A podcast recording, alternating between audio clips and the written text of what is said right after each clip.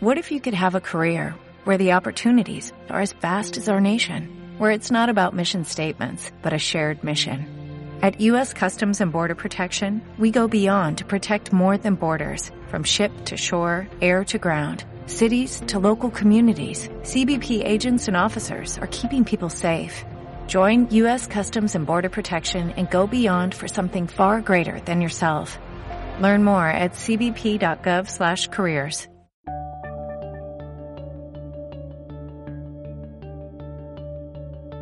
Buenos días, buenas tardes y buenas noches. Esto es 00 Podcast, episodio 00 y van 150. Mi nombre es Gerardo Mi nombre es Tomeo. y como siempre levantando el país nuestro amigo y compañero Jesús. Ah, si dices 150 y si tuviéramos la regularidad que teníamos antes, pues estaríamos casi casi ya en los 160. Pero bueno, eh, esa falta de regularidad nos, nos está permitiendo la supervivencia del podcast en unos momentos pues complicados para encontrar el bueno, es que sitio, digo, tiempo para, para grabar el podcast. Y, y también nos está permitiendo pues, pues seguir hablando de cine. Un podcast que empezamos, eh, pues no empezamos así. Normalmente yo hablaba incluso un poco menos de lo que hablo ahora. Pero cuando empezamos, eh, no, pues no había un gato que estaba aquí eh, maullando. Y además recuerdo hablar contigo y con Jesús diciendo, oye, ¿os imagináis cuando lleguemos 20? Ostras, dentro de un año llegaremos 20 episodios grabados. Y, terminar de grabar el número 4 y decir, oye, ya, vamos, hemos grabado 4, ya, dentro de todo, ya somos un podcast. No existían las leyes de Milcar en aquella época todavía. Pero bueno, eh, poquito a poquito y hablando pues película tras película hemos llegado a este episodio 150 am, que hemos decidido celebrarlo de la forma más bonita. Que, que es. No, a ver, que es hacer un episodio normal, pero hay circunstancias. ¿eh? Yo he estado enfermo con gripe, eso ha hecho que, que el podcast saliera con retraso y teníamos dos opciones: retrasarlo más o tirar para adelante. Y la verdad es que nos apetecía grabar, digo, pues grabamos, grabamos un episodio normal. Tenemos algún audio comentario, tenemos alguna carta y algún comentario súper cariñoso o varios que nos habéis dejado, con lo cual jugaremos un poco con todo esto y, y haremos lo que sabemos hacer, que es hablar de cine. Exacto. Cuando tú recordabas los viejos tiempos, eh, yo creo que lo que hemos mejorado, y yo agradezco, es en que cortamos mucho menos. Al principio me acuerdo Cosa, que, cosa que- que vosotros no, no soléis escuchar, salvo que a mí en la edición se me escape algo. Pero antes cortábamos 20 veces, repetíamos, y aunque hoy la entrada sí que se nos ha atascado un poquito, pues normalmente grabamos el podcast del tirón y, y eso pues ha, ganado en fluidez y en tranquilidad. Grabamos, ya, ya como veis, las burradas que decimos no las cortamos porque como somos así, pues salen y, y si tengo que decir Yamakasi o Miyakasi, pues se dice y punto. ¿Para qué vas a cortar y corregir si luego estáis vosotros que muchas veces los errores que cometemos, eh, cosas del directo, pues sabéis luego decirnos dónde hemos metido la pata y, y así entre todos pues esto sale, ¿no? Que es lo bonito. Es que bonita forma de justificar que, que cometemos Que la errores cagamos, que incluso eh. a veces no nos damos cuenta de que los cometemos. Fantástico. Bien.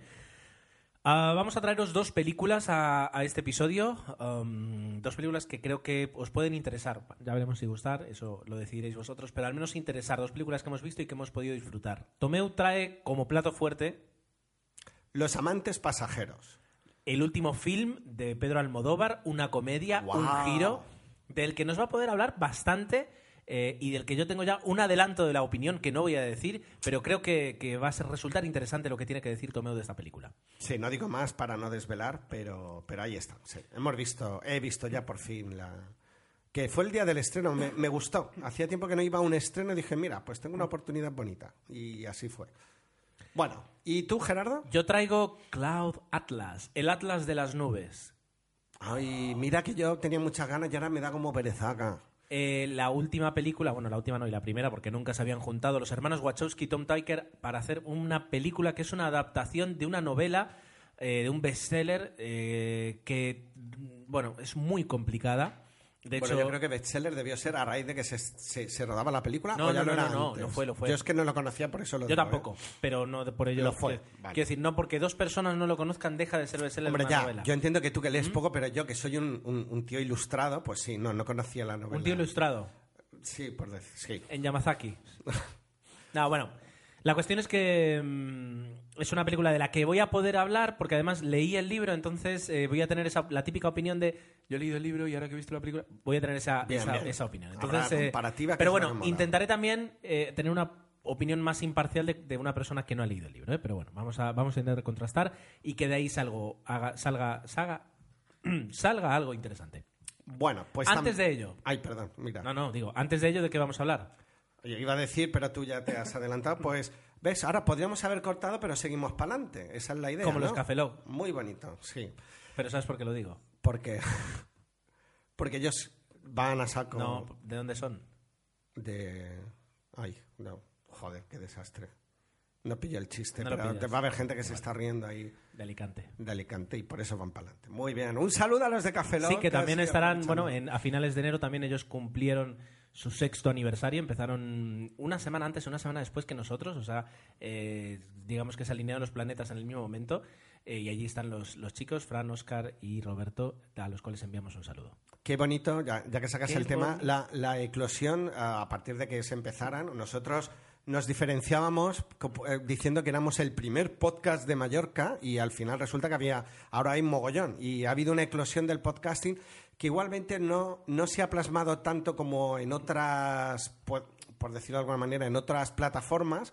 El podcast considero que se ha estancado un poquito, pero ahí está. Y la verdad es que las radios ya apuestan por él y ya ofrecen su programación, etcétera. Estás entrando en un terreno muy pantanoso. Lo sé, porque Eh, hay gente que me va, me No, porque podríamos estar hablando tres horas, y de hecho se han hablado horas y horas, y, y yo no pude acudir a las últimas jornadas de podcasting, pero me da la sensación que también salió el típico debate de- del futuro del podcasting, por qué no ha explotado como una burbuja no inmobiliaria. y- Eh, exacto, es el podcasting radio y todas esas preguntas ¿Es que- necesario que exploten? No, mientras haya programas de calidad como 00, Café Loco y otros más, pues no hace falta. y otros más, y te has ventilado. Tome, con estas cosas te ganas enemigos. Lo sé, lo sé. ¿Tú, ¿Tú crees que es gracioso? No, yo soy un tío... Pre... No, es broma. ¿Tú crees que es gracioso? Pero, pero eh, quiero decir, ahora mismo hay mucha gente que se ha enfadado con nosotros por... ya, pero es el humor que define 00 y si no, No, se es- entiende, no, pues no, no, se entiende. no, es el humor que te define a ti. Entonces, eh, eh, eh, habrá un podcast que sea Tienes razón, Top tienes 00, razón. Pero a mí déjame al margen. Es decir, porque luego tú no vas a las jornadas o vas solo un día, pero soy yo el que esté a la cara. El que y, y sí, Jesús. sí, es verdad. Vamos los dos y damos Ima- la cara. Ahora imaginaros a ¿Y sabes Tomeu lo que con la nos dice cabeza ¿Sabes lo que nos dice ¿Dónde y está palo Tomeu? de, de billar. Nos ¿eh? pregunta, ¿y Tomeu no ha venido? Y nunca les preguntamos, ¿por qué quieres saber? Bueno, pero si sabéis que no vengo porque mi presencia a lo mejor os eclipsaría y es lógico. Yo, como sé que os hace ilusión, decido siempre dar un paso atrás, pero es una decisión mía personal. Los pasos atrás son de cobardes. Ay, te estás pasando ahora, ¿eh? Bueno, bueno, tú verás. Bueno. Ahora la eh, gente dirá, no te pases con Tomeo el pobre porque tal. No, no, Ya, tranquilos que estoy bien, gracias. De, de las miles de descargas que tenemos cada, cada- de cada episodio, hay dos que dicen no te pases con Tomeu. A mí me gustaría saber qué opinan todos los demás que no dicen nada. A lo mejor es que están de acuerdo con la caña que te Es que es verdad que últimamente no nos dicen mucho, ¿eh? Estamos como un Hombre, poco así. grabando de peras a uvas como que nos van a Sí, decir es algo. verdad. No, no, no estamos mimando nuestro podcast y deberíamos. Fuera bromas. Gerardo y yo estamos muy contentos aquí de celebrar el 150. Valoramos muchísimo el podcasting. No para nada consideramos que, porque no quiero que se me malinterprete lo que he dicho antes, de que esto no, sí, sí que el podcasting existe y plataformas como Evox lo demuestran. Y formar parte de esto es un, ¿cómo eras? Un, un honor, un orgullo. Yo personalmente lo veo así. Está bien. Bien, pues volviendo a nuestra programación habitual de cine, vamos a decir que eh, traeremos una- unas eh, quincenas interesantes o no, con algunas películas que hemos podido ver en las últimas tres semanas, que las llamamos quincenas cariñosamente, pero en realidad ya son... ya Sí, son, son tri- trisemanales. Quincenas, tricenas. O, mensuales. No lo sé. Eh, noticias esta vez no tenemos. Quiero decir, noticias en el mundo del cine hay un montón. Pero para un podcast de nuestra mm, periodicidad. perio- y dale con la categoría. Que ya lo será. Periodicidad, eh, pues no tiene sentido. Sí tenemos un poquito de cine muerto, desgraciadamente. eh, pues en este caso tenemos nombres que, que mencionar. Y pues esta vez nos hemos propuesto, pues. eh, mm, hab- hablar, nos estamos muriendo. Hablar menos de nosotros y de nuestro cine y hablar más del que habéis visto vosotros. Es decir, que hoy sí o sí vamos a eh, pues dar eh, una buena eh, réplica a todos vuestros comentarios. Por lo tanto, si Tome no dice nada y me deja a mí que siga hablando, voy a decir que paramos ahora. No, no estoy enfadado, no voy a hablar hoy. Muy bien. ya está. Perfecto, gracias. Empecemos.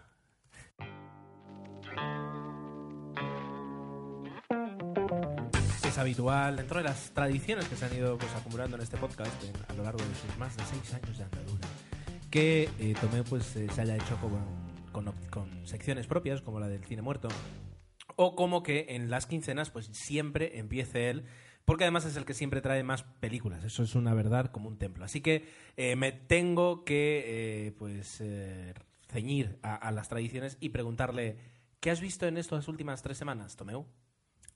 Pues como siempre un poquito de todo y, y, marcado siempre con ese puntito familiar porque ya cada vez pues uno tiene menos tiempo para ver según qué películas, pero bueno, hay tiempo para todo.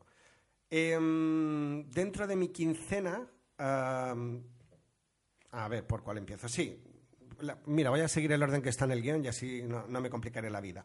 Frankie Winnie, esta película de animación de Tim Burton, eh, esta la vimos a petición de las niñas, es íntegramente en blanco y negro, lo digo a modo descriptivo, mm, sin, otro afán, y bueno, se nota perfectamente aquí la mano de, de Tim Burton en los personajes, en la, en la historia, en el guion, en todo. A mí personalmente Mm, simple y llanamente no me gustó porque no, no me captó eh, lo que era el tema.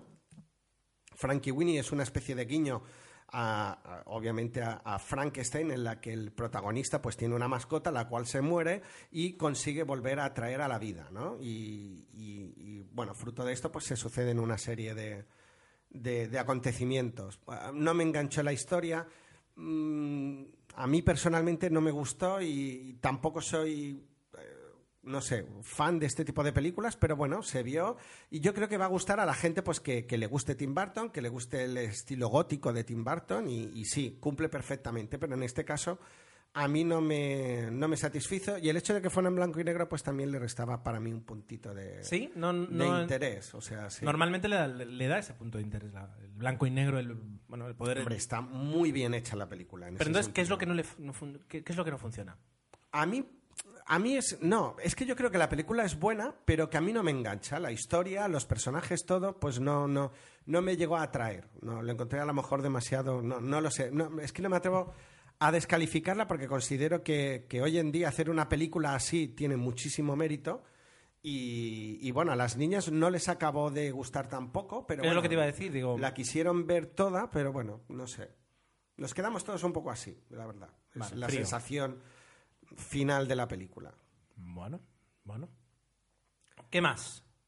Cine ya un poquito más adulto, luego volvemos otra vez al cine infantil. Eh, una película que, de estas películas que pasan por el cine y que si nadie menciona, pues a lo mejor se nos escapa, ¿no? Es esta comedia que rodaron el año pasado uh, Tommy Lee Jones y Meryl Streep, y Steve Carrell, además, que se titula Si de verdad me quieres. Lo increíble es que Tommy Lee Jones haya grabado una, comedia. Una comedia. No le pega, ¿eh? ¿eh? Es verdad que ver sonreír a Tommy Lee Jones, igualmente el papel, eh, entiendes cuando ves la película por qué la hace Tommy Lee Jones sin otro actor, ¿no? Porque se trata de, un matrimonio pues que ya está en horas bajas, sobre todo él se ha vuelto una persona muy... Ah, muy huraña, muy seria. Ah, obviamente el personaje de eh, el actor Tommy Lee Jones le pega perfectamente y al final, eh, por iniciativa de Meryl Streep, deciden ir a una especie de médico o asesor matrimonial pues que va a intentar eh, salvar el matrimonio. Es una comedia simpática, yo os la recomiendo. Eh, es verdad que las actuaciones no son las mejores de ninguno de los actores, pero se deja ver con gusto. La vimos y nos reímos y sonreímos un rato y es una película simpática. Yo creo que si nos gusta Meryl Streep y Tommy Lee Jones, eh, la tenéis que ver. De verdad que no, no defrauda y Steve Carrell pues tiene un papel más secundario, pero que también, eh, también está bastante bien. ¿eh? Yo mm, la dejaría, os, la recomendaría. Sigo si te parece.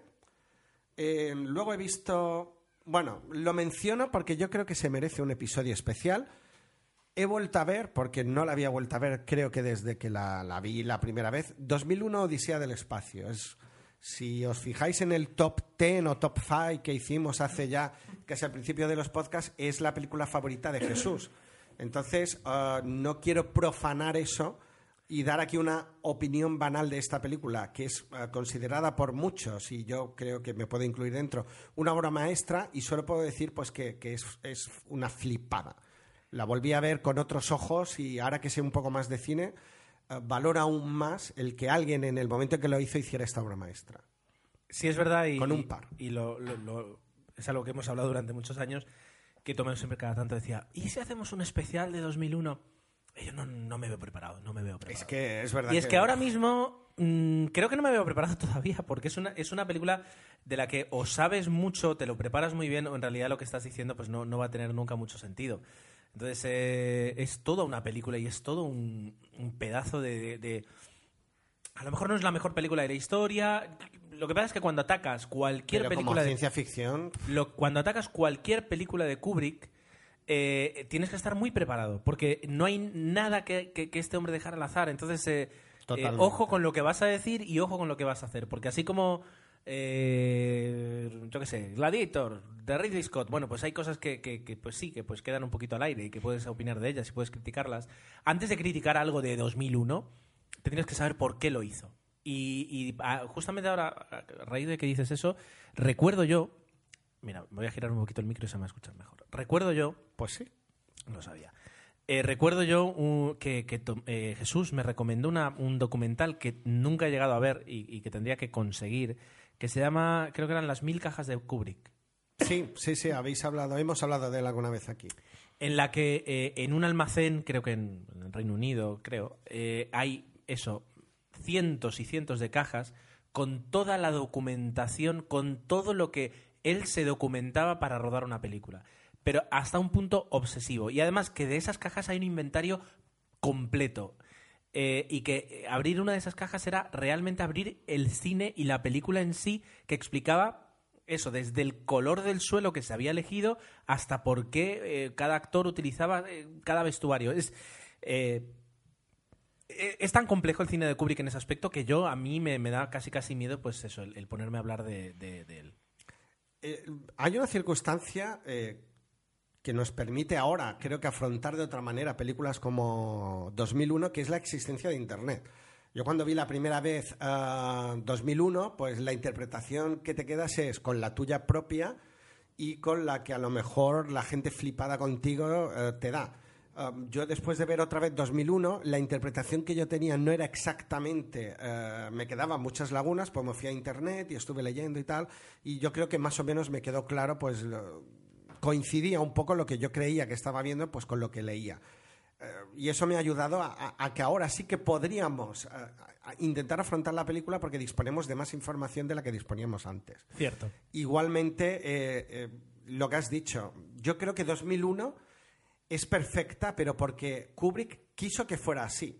Hay escenas, y, y no me quiero alargar más porque hemos dicho que nos alargaríamos, que, que son espectaculares, o sea, que no, no, no tienen discusión. Pero bueno, sigamos porque, como hemos dicho, creo que lo suyo va a ser un, un especial. Exacto. ¿Qué más has visto? Creo que estamos ante el, el aniversario del Mago de Oz, ¿verdad? Y ahora se ha estrenado una nueva película en la que se nos cuenta la historia más que, que- que la historia de ella, de Dorothy, sino la del propio mago, cómo llega a Oz.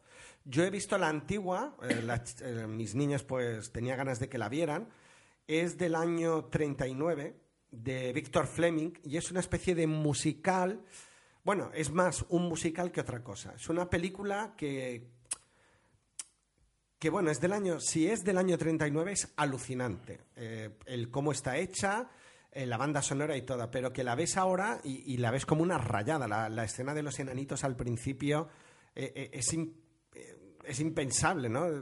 Lo que pasa es que la película, creo que si la sitúas en la época en que se hizo es una pasada, ¿no? Es increíble. Es una película mm, completísima. Es decir, pero completísima en el aspecto que. eh, es eso. vamos, a, vamos a ponernos eso. Te, trasladas a 1939, eh, intentas ver cómo era la sociedad, cómo era la realidad. Pues además, justamente un país que entraba en guerra. eh, hacía 20 años y poco, 25 años, 26 años que se había hundido el Titanic. Quiero decir. En, un momento en el que la sociedad pues era como era y, en la historia el mundo era de una forma, eh, te sientas y ves algo que te, te traslada literalmente a otro mundo. Pero eh, ahora mismo no hay película en 3D ni, ni, ni efectos especiales, yo creo, que se puedan comparar a, a lo que significaba ver una película así en el cine. Pero porque la, eh, la inteligencia de aquel momento, y yo creo que es el, punto, o lo que ha definido el Mago de Oz, aparte de la banda sonora que todo el mundo conoce de la canción de Over the Rainbow y o Judy Garland, eh, es el hecho de que empezara en blanco y negro y que de golpe y porrazo cuando llegan a Oz el color fluye. Imagínate esto en el cine. El 3D de aquella época era esto. Vamos a hacer la primera parte o, el primer bloque en tonos súper grises y tal, y de golpe y porrazo para que la gente aún vea mejor la, el- el- la belleza visual de la película, le, le- le- le metes el color ahí de golpe. Para mí eso es un efecto brutal y sencillo, por otro lado. Imagínate, imagínate. Eh, ¿Y qué tal? ¿Qué, qué, qué sensación te dejó la película? No, pues eh, la, la verdad es que ah, la película es la banda sonora, el- la canción principal es fantástica, la película es demasiado simplona, ¿no? Si la ves ahora es verdad que, que- que hemos evolucionado en la manera de entender el cine y el musical, eh, pero pero bueno, yo me rindo a la evidencia. Para mí es una gran película, pese a que hay escenas que ya chirrían, ¿no? Que dices, oh, la verdad es que no. Y los efectos, obviamente, pero si la situamos en la época, y hay cosas que aún se mantienen, ¿no? O sea, la, la- la canción es algo que, que- que- que está en la, en la imaginación de todo el mundo y eso, eso va a quedar para siempre. Es una película que Hay si, que verla. Si tú me hubieras, o sea, si me hubieras, si me hubieras avisado antes, me hubiera gustado ver dentro de la IMDb el apartadito este fantástico que es el de trivia, eh, porque tiene que haber decenas de, de- De anécdotas. de anécdotas y, de, y de datos interesantes, triviales, pero interesantes sobre, sobre la película, desde luego. Y que luego se ha utilizado en muchísimas otras adaptaciones de dibujos y tal, el, el- esta como referente, o sea que también es, ha sido un poco un guion que mu- muchos han seguido. Pues eh, la verdad es que es una película que yo creo que le podríamos dedicar aquí más tiempo. Nos queda tanto tiempo. Esa es la, mira, yo creo que tantas películas. Una de las buenas cosas que, que nos ha pasado en este podcast es tener tantas películas de las que hemos dicho. La semana que viene, la quincena, vamos a hablar de esta, porque sí, se merece. Hay tantas películas a las que hemos dicho eso que nos garantiza, yo creo, un podcast para los próximos 10 años. Sí, sí, eso seguro. Sí. Alguno tenemos que hacer al final. Hombre, sí, sí, sí, quiero decir. hablando. Y se irán haciendo, ¿no? Pero, pero sí, sí que, sí que merece la pena. Así que, ah, venga, nos la guardamos. ¿Qué más? Bueno, am, película española, 2012, de Jorge Torregrosa. El título define perfectamente la película. Fin. No sé si os suena. Uf, Esta película am, vi el tráiler y dije, esta peli va a ser, va a ser chunga. Eh, ¿Por qué la he visto? Mm, Básicamente ¿Por porque qué, sale? Maribel Verdú. Esa era mi motivación principal. Es verdad Yo que soy tienes- fan de Maribel Verdú y dije, como hagan el Goya, pues voy a ver una Maribel ¿cuánto te habrás dejado en las rebajas? Madre mía. eh, teniendo en cuenta que este, este año las... Sí, sí, sí, sí. que ella hacían la broma, ¿no? Que para la, ¿cómo era? La campaña de otoño a Naomi Watts y, y para las rebajas, pues una actriz española que para eso sale más barato. exacto. Pero bueno, la película, no, a ver, eh, es- creo que está basada en un libro. Sí, está basada en un libro, pero el- las- los primeros dos tercios, bien, te mantiene una intriga, intenta, pero luego el desenlace mal, fatal y peor. Yo no sé si la película o el libro acaba así, pero si la película en algún momento podía salvarse, desde mi punto de vista el final lo deja totalmente. Quiero decir, no puedes crear una intriga, soportar toda la película esa intriga y dejarlo así. No, esto no es hacer cine. Y, y yo creo que obviamente de- mm, hay un mensaje metafórico en todas estas historias y te vamos a contar una moraleja que al final no te cuentan, pero no, no, no, no, no. Tienes que darle algo al espectador para que pueda decir, vale, he jugado lo que tú me has dado, pero no me puedes dejar así. Esa es la sensación con la que me dejó Finn, me sabe muy mal. Obviamente las interpretaciones están bien, los actores están bien, pero no, la, la suspendo. No se la Totalmente. recomiendo, lo siento en el alma. Y no suelo ser tan contundente. Suele pasar eh, en muchas películas, en muchas, eh, que creas toda una situación. O sea, te, te- te- ¿cómo se dice? Has, has- has, eh, rodado escenas por, encima de tu guion. Eh, yo lo- Por encima de tus posibilidades. por encima de tu guion, es decir, tú tenías una historia que no da para lo que para, para tanto, pero tú has querido rodar escenas, has querido meter momentos en los que eh, pues creas unas expectativas y perdón, estamos fatal y generas pues unas unas eh, sí expectativas o, o unas, Sí, ilu- sí. unas ilusiones que cuando llega el final no puedes pagar. Resulta que ese final no te da para pagar la cuenta de todo lo que te has gastado en escenas. Y entonces te provoca un te provoca una pelo. sensación Sí, te provoca una sensación muy triste. Estoy pensando, y alguien dirá, ¿y no es lo mismo lo que ocurrió con Lost? No. Mm, Yo creo que para nada. Es decir, eh, primero porque, porque son- fueron muchos años. Y segundo porque de alguna forma sí que cierran todo de una forma más o menos. am, Quiero decir, cuando estás viendo una hora y media, que es lo que duran prácticamente dos capítulos de Lost, cuando estás viendo una hora y media y, y ni siquiera lo que te exponen en hora y media lo pueden cerrar bien, no es lo mismo que a los cientos de horas que te da una serie y que luego pues se cierra de la mejor forma posible sabiendo que es imposible un cierre perfecto. Pero, pero es muy común, yo creo que lo que te, lo que te ha pasado, Tomeu. Hombre, el ejemplo es verdad que es muy, muy extremo el de Lost, pero es verdad que también eh, fue eso, el, el haber generado expectativas que al final no se cerraron, pero en el caso de Lost, digamos que un tanto por ciento muy bajo, desde mi punto de vista, se cerró. Aquí no cierras nada. Entonces, mal. La verdad es que no. A veces queda, es que queda muy bien decirnos que es una película en la que intentamos no, no No, explicar no, es nada. que era eso, era eso lo que el, el director debía pretender. Digo, pero no, chaval, a mí no, co- conmigo no juegues así, punto. Pues ha jugado. La Ha has jugado. visto y, y te la ha jugado. Pero sale Maribel Verdú. Pero sale no Maribel. Verdú. Eso es verdad. Te quiero, Maribel. Bueno, no, Juana Mari, que es mi mujer. Eh, ¿Alguna más? Ya son dos. Bueno, no, No, ya, ya son seis. No sé cuántas llevas. Yo Sí, venga, sé, tíralo va. todo. Tíralo todo. Tiro, tiro la casa por la ventana. He visto el final, por fin, de Amanecer, parte 2. Me- Y, y tenemos que hablar ¿Por de qué esto. las he visto? Me justifico. Mi hija, de 10 años, Milaya, es que Milaya tenía mucho miedo de verla sola. Pues que no la vea. Y al final, no, ya, ya le dije. Y la hemos tenido que ver en varios, con, con Damon Mallorquí, en varias tongadas, que quiere decir en varias veces, porque le daba mucho miedo. Obviamente no da nada de miedo, es una película de vergüenza ajena, el final es, es incluso peor que cualquier... No, a mí es verdad que fuera... eh, Estoy exagerando, pero a mí la saga no me ha gustado nada. Considero pues que, que le, falta ritmo y a pesar de todo en la segunda parte sí que le meten ritmo a la, a la película, pero bueno, que era un poco insostenible. Yo, Yo que entiendo, diga? pero que a los jóvenes les haya gustado. Es una película pues que tiene eh, ese misterio, esa intriga, el mundo del vampiro, etcétera, etcétera. Pero bueno, a mí ya me pillan muy mayor estas cosas. Sí, bueno, pero la has visto igual sin ningún problema, vamos. O sea, no me... No, no, lo he visto con algún problema, pero sí, la he visto. Bueno, bueno. Bien, eh, ¿terminamos ya o, algo más? Dos más Dos que tú más. has visto. Si quieres, Pues empieza mira, tú. empiezo yo y las comentas tú, ¿vale? Es- Venga, que o- si no me vas a quitar todo el protagonismo del podcast tampoco puede ser. Vale, pues empezamos con mi quincena, que es muchísimo más reducida. Yo lo reconocí en su momento, en este mismo podcast, eh, dije que no había visto Alien en su- hace, hace tiempo.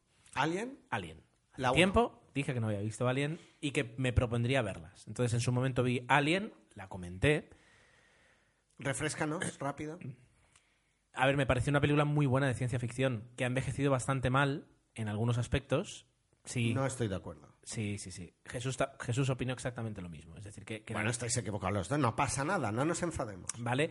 Pero que bueno, que, que, que, que aún así sigue, sigue creando un mito, creando un, un bicho, mejor dicho, que eso, creando una saga que hasta Prometheus han aguantado de alguna u otra forma eh, para ya, digamos, en Prometheus matar eh, todo lo que pudo Sí, crear. Prometeos, olvidémonos. Igualmente, para mí, de, de dentro de la historia del cine, Alien es el bicho por antonomasia, el, el number one. Si hiciéramos un top one, creo que Alien es el, el más conseguido a todos los niveles. Luego le seguiría, obviamente, Pe- Predator o Depredador.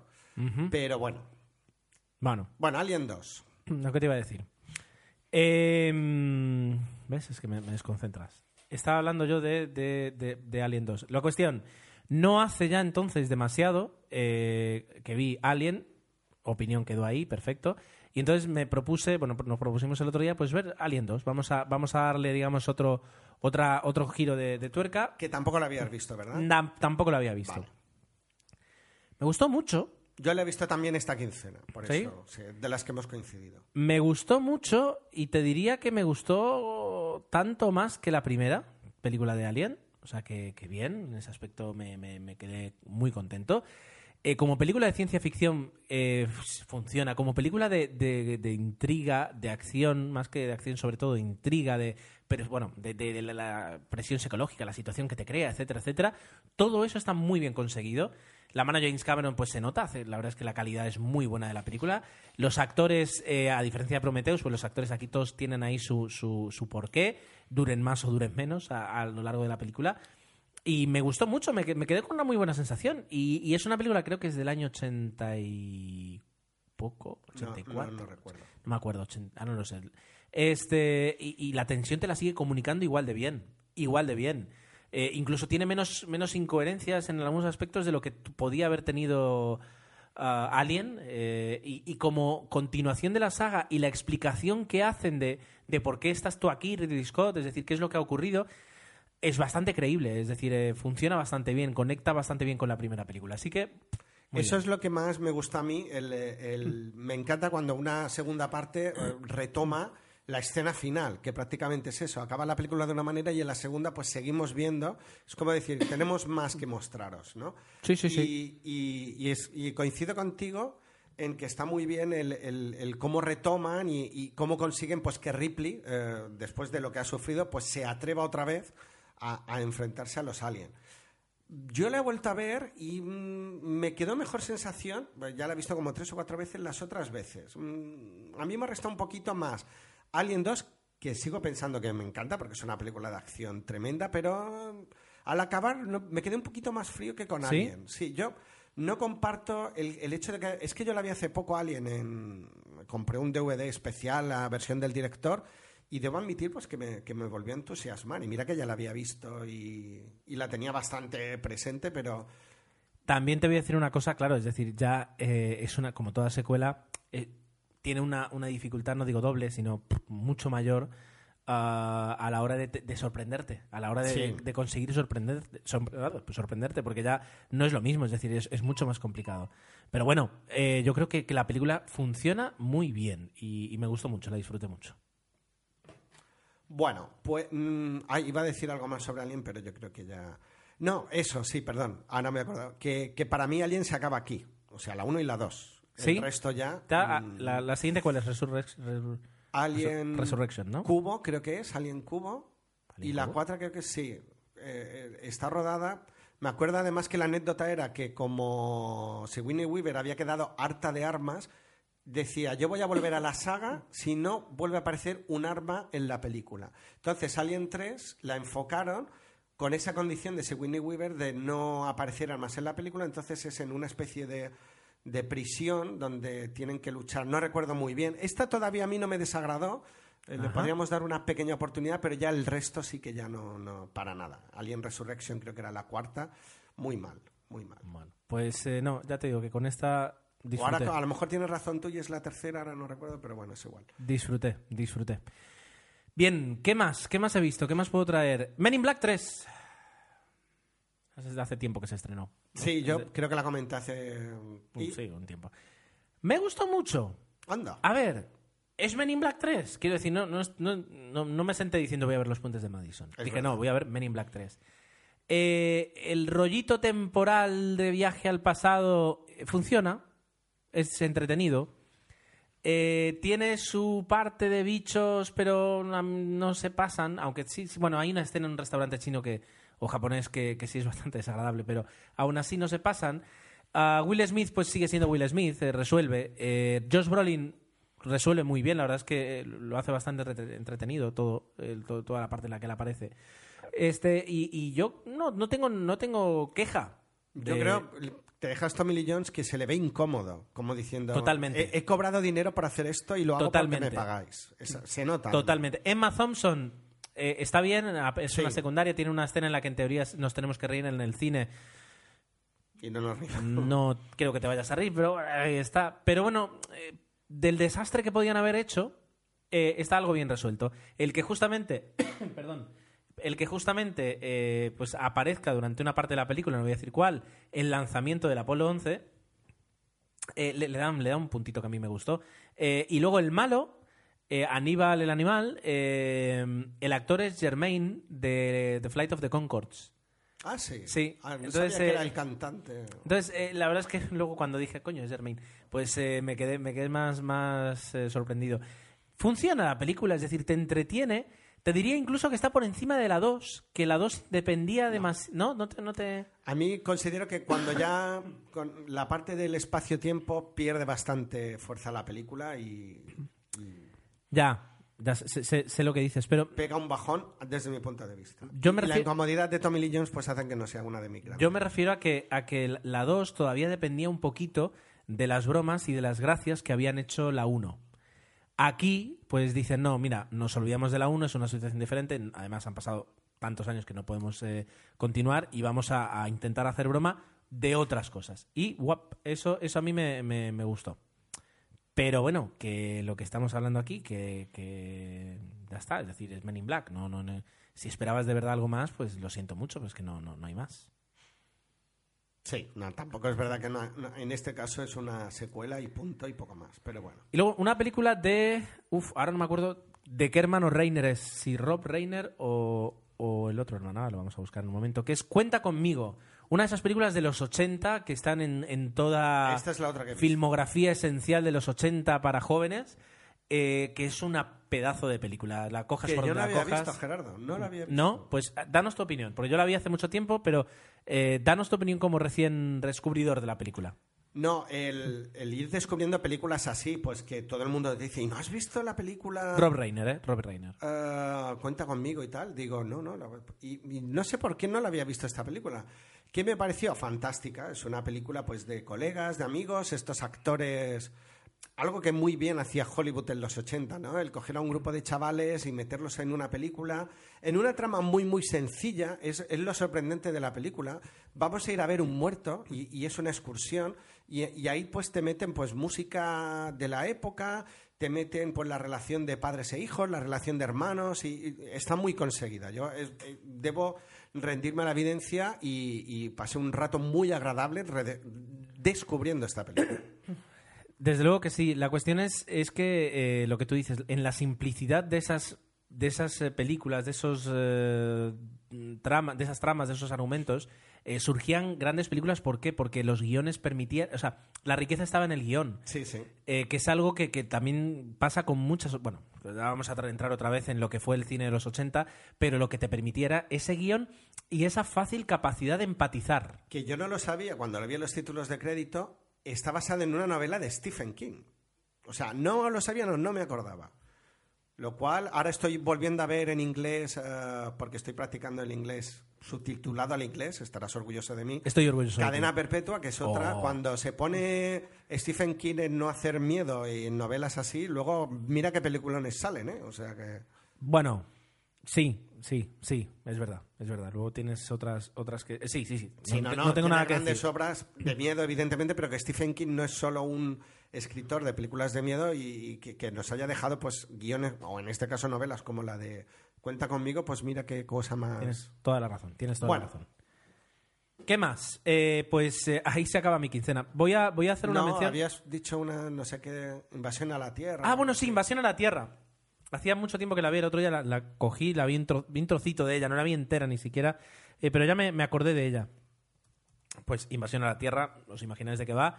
Eh, solo voy a decir, bueno, y es un poquito, pues un pequeño, un pequeño destacamento militar eh, que se hace cargo de unos civiles que tiene que intentar sacarlos de una zona donde el ejército va a bombardear para intentar destruir a, a los extraterrestres. Y todas las dificultades que se encuentran con unos extraterrestres que son eh, o sea, no es que disparen, no es que disparen rayos láser, sino que son armas de destrucción, robots de, de guerra eh, altamente, altamente especial, específico, no, Esta es la película de, que estaba basada en los juegos de barquitos o algo así. No, no, no, no, eso es Battleship. Eso es eh, que no sé cómo se llama en castellano. Creo que se llama Battleship. Pues no, no, no, no, no. esta que tú dices. Es una película que mm, ahora mismo, si me dices eh, quién, a, quién a quién recuerdas, pues yo te diría que estaba ahí Michelle Rodríguez haciendo qué? De militar, por supuesto, súper dura, porque es, es su papel. Es su papel, sí. No, pero eh, eh, me voy a quedar con, con que es una película que si te gusta la acción, acción por acción, acción militar, de una autopista con un montón de coches destrozados y de repente salta, pasa un cargador, dispara, salva a los niños. Si te gusta eso, ah, la verdad es que es una película muy interesante. La película se llama Invasión a la Tierra, Battle Los Ángeles. Eh, y fíjate, en la IMDB le dan un 5,8, ya me dirás. Y prácticamente así que ahora que re- estoy revisando yo la, la, mm, la, la o sea, perdón, Dios mío, el- el reparto y no, no encuentro ningún nombre que me, que me llame la atención. Pero ya te digo, es decir, hagamos una mm, un pensamiento de decir, ¿quieres ver una película de acción pura contra extraterrestres en la que pues no digas, "Buah, qué mal está hecha, sino que digas, "Buah, acción, acción, acción, Pues, acción"? oye, mm. pues esta, esta es tu película, desde luego. Tomo nota, tomo nota. Invasión a la Tierra, Battle Los Ángeles. Y ya está. Iba a decir eso, que, que películas poco, pero mira, dentro de todo he sacado cuatro, lo cual estoy orgulloso de mí mismo. Muy bien, muy Y bien. voy a decir que estoy viendo ya desde hace unas semanas eh, la cuarta temporada de Community. Lo dije ya en el, en el Sí, último episodio. lo Lo dije. Y- Pues de momento bien, me está gustando. Eh, están, saben que, que seguramente, casi con toda probabilidad, va a ser su última temporada. Y entonces están sacando el- pues todas las ideas que tenían ahí guardadas de la chistera y están, digamos, ya eh, poniendo a otro nivel la capacidad de, de- Bueno, lo que dije en el otro podcast. Hay un momento en el que el propio Abed dice: Recuerdo cuando esta serie iba de, de un community college, porque a veces ya casi casi no tiene nada que ver. Pero me gusta, me, gusta que, que estén jugando y que estén experimentando ya para, para no dejar nada sin hacer. Yo no- poca- pocas cosas les queda- le quedan, quedan por hacer. Esto en cuanto a quincena, pero tenemos muchas cosas más. Y dijimos que íbamos a grabar un podcast corto, pero llevamos 40 minutos. Tomeu, ¿qué te parece? Un desastre. Si llevamos 40 minutos, esto es un desastre. Vale, pues entonces paramos ahora mismo y te doy 60 segundos, no más, para que hables de tu cine muerto. Venga. Ahora dejamos a Jordi de, de OTV para que nos diga lo de...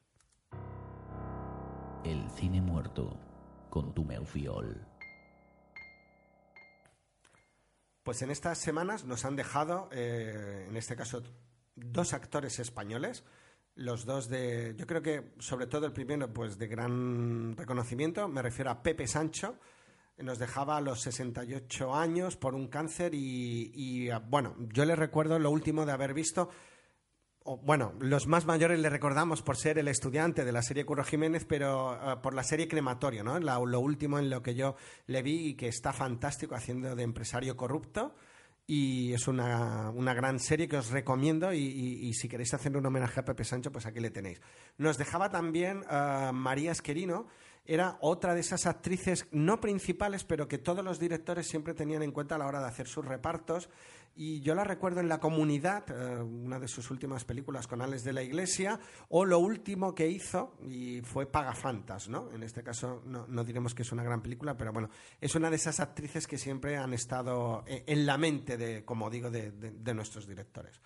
Que paren ya, lo dejamos. Que no paren queremos ya. que, que Que nos paren dejen más actores. Durante una temporada. Muy bien, pues eh, ahora que has cogido un buen ritmo, Tomeu, venga, el cine que se viene.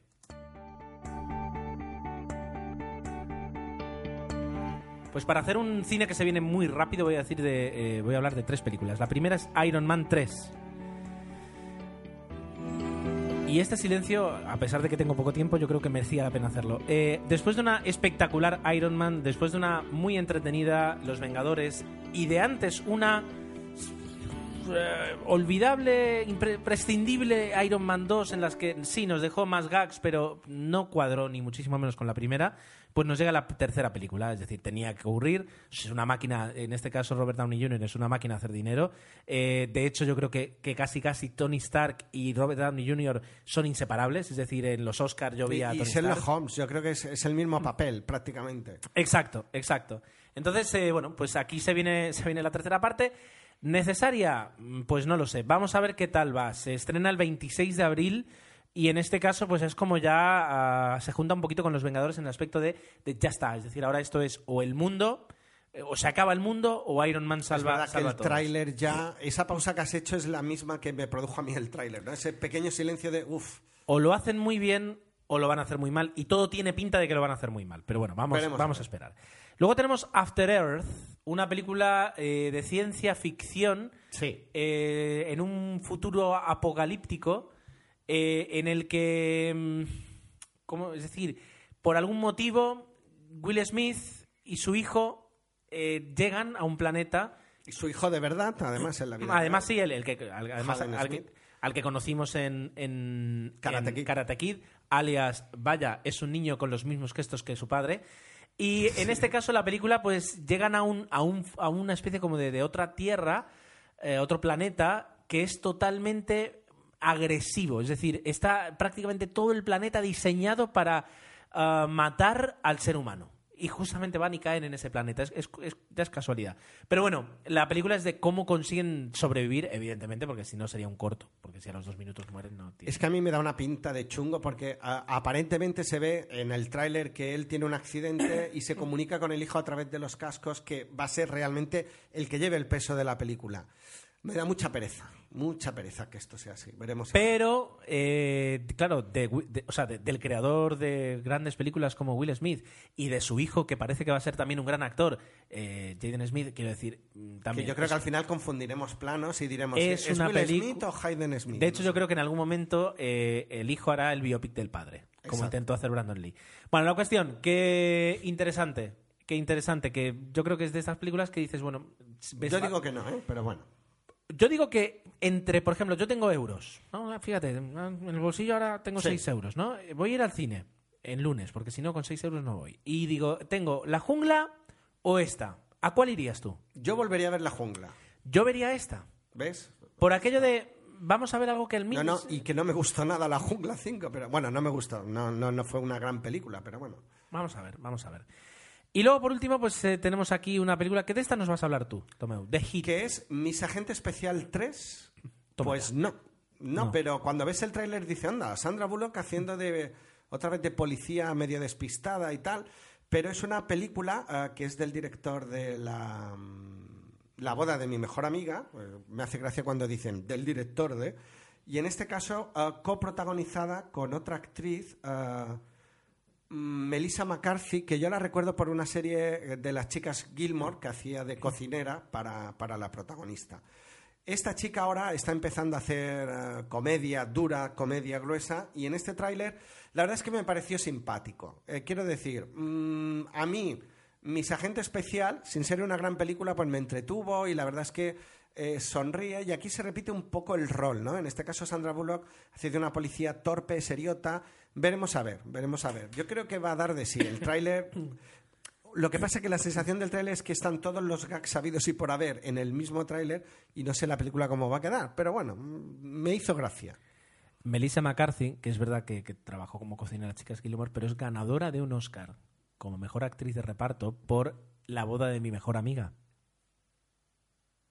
Esto tú no lo sabías. No lo sabía. Es que no he Mejor visto la dicho, película. no te es acordabas. que no he visto la película. Pues deberías verla, deberías verla porque eh, Pero decían que era muy grosera la película y muy así... de las pocas comedias graciosas que he visto yo últimamente, graciosas. Pues te voy a hacer no caso, voy, no, Gerardo, no, para la siguiente quincena. no voy a decir brillante, voy a decir graciosa. Vale. Quiero decir, Zulander estaría en un décimo piso y, y, eh, ¿cómo se dice? Y eh, la boda de mi mejor amiga estaría en un segundo.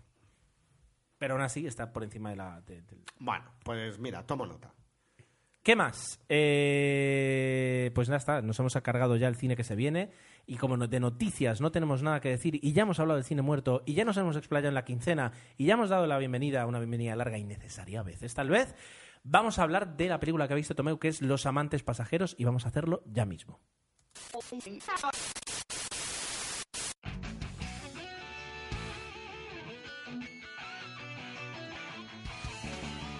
En Desde Boxes llevamos cuatro años disfrutando de la Fórmula 1. intentando trasladar en un podcast la emoción de las carreras. Y tras grabar nuestro podcast número 150, hemos decidido grabar esta pequeña promo. Si te gusta la Fórmula 1, te invitamos a seguir la temporada 2013, nuestra quinta temporada, Gran Premio tras Gran Premio. Nos tienes en iTunes, iVoox y por supuesto en desdebox.es. Desde Boxes Podcast, un podcast de Fórmula 1 por y para aficionados.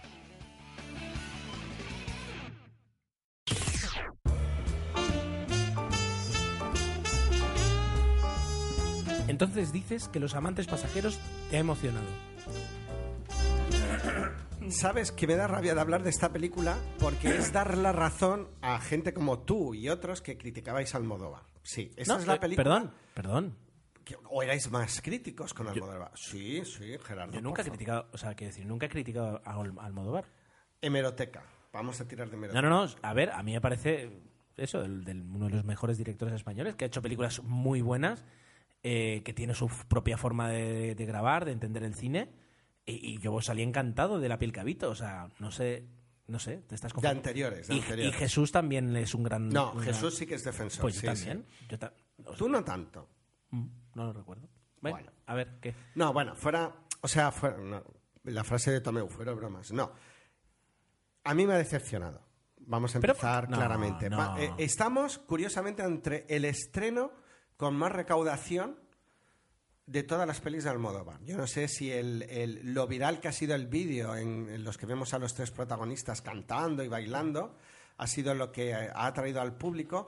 Pero bueno, yo hicimos una quedada de amigos y, y la verdad es que no teníamos alternativas. Debo admitir que a mí me apetecía, digo, vamos a ver lo último de Almodóvar, a ver qué nos dice. Mm, pues es una película, y lo digo por hacer un guiño a Almodóvar, petarda, pero desde mi, desde mi punto de vista, demasiado petarda. Eh, Oh. Es Almodóvar, es un director que lleva muchos años haciendo películas, que yo considero un buen director, ha ido a hacer una película y un guion por el camino fácil y se ha arriesgado lo mínimo y, y ha abusado de los chistes fáciles y, y- cogido el tema de la homosexualidad con frivolidad, que me parece bien, porque ¿Por yo no? soy homosexual y quiero mostrar así a los homosexuales, pero que, que no. Mm, Yo creo que es excesivamente eh, petarda la película y entonces, pese a que es divertida, yo no salí del cine diciendo, ay, qué coñazo de, de película, pero considero pues que es muy simplona. Esa sería quizá la, la crítica, ¿no? Demasiado sencillota en cuanto a argumento, en cuanto a, a cómo resuelve las escenas, etcétera, etcétera. Vale, a ver. em, que yo me aclare.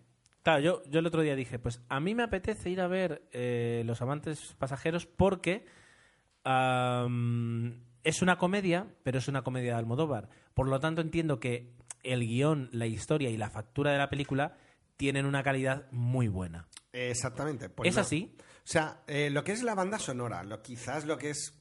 No, pero es que además, y, y perdonar, es que eh, es poco creíble. Está, nos plantean una situación en la que ellos están en un vuelo en que no pueden aterrizar y durante un tiempo tienen que estar ahí. ah, claro, incluso las propias situaciones no se lo han currado nada. La hacen bastante increíble la película en ese sentido. Es, yo creo que es una conjunción de cosas que hacen pues que le resten credibilidad, que los actores eh, están demasiado estereotipados, sobre todo el papel de los tres protagonistas que, que hay que mencionar, que son Javier Cámara, Raúl Alévalo y Carlos Areces, pues que hacen Vale. de mariconas y, y lo hacen muy bien y, le- y- y- bien- tan bien, tan bien, pues que, que- que llegan a cansar, ¿no? Es una pena que, que es así.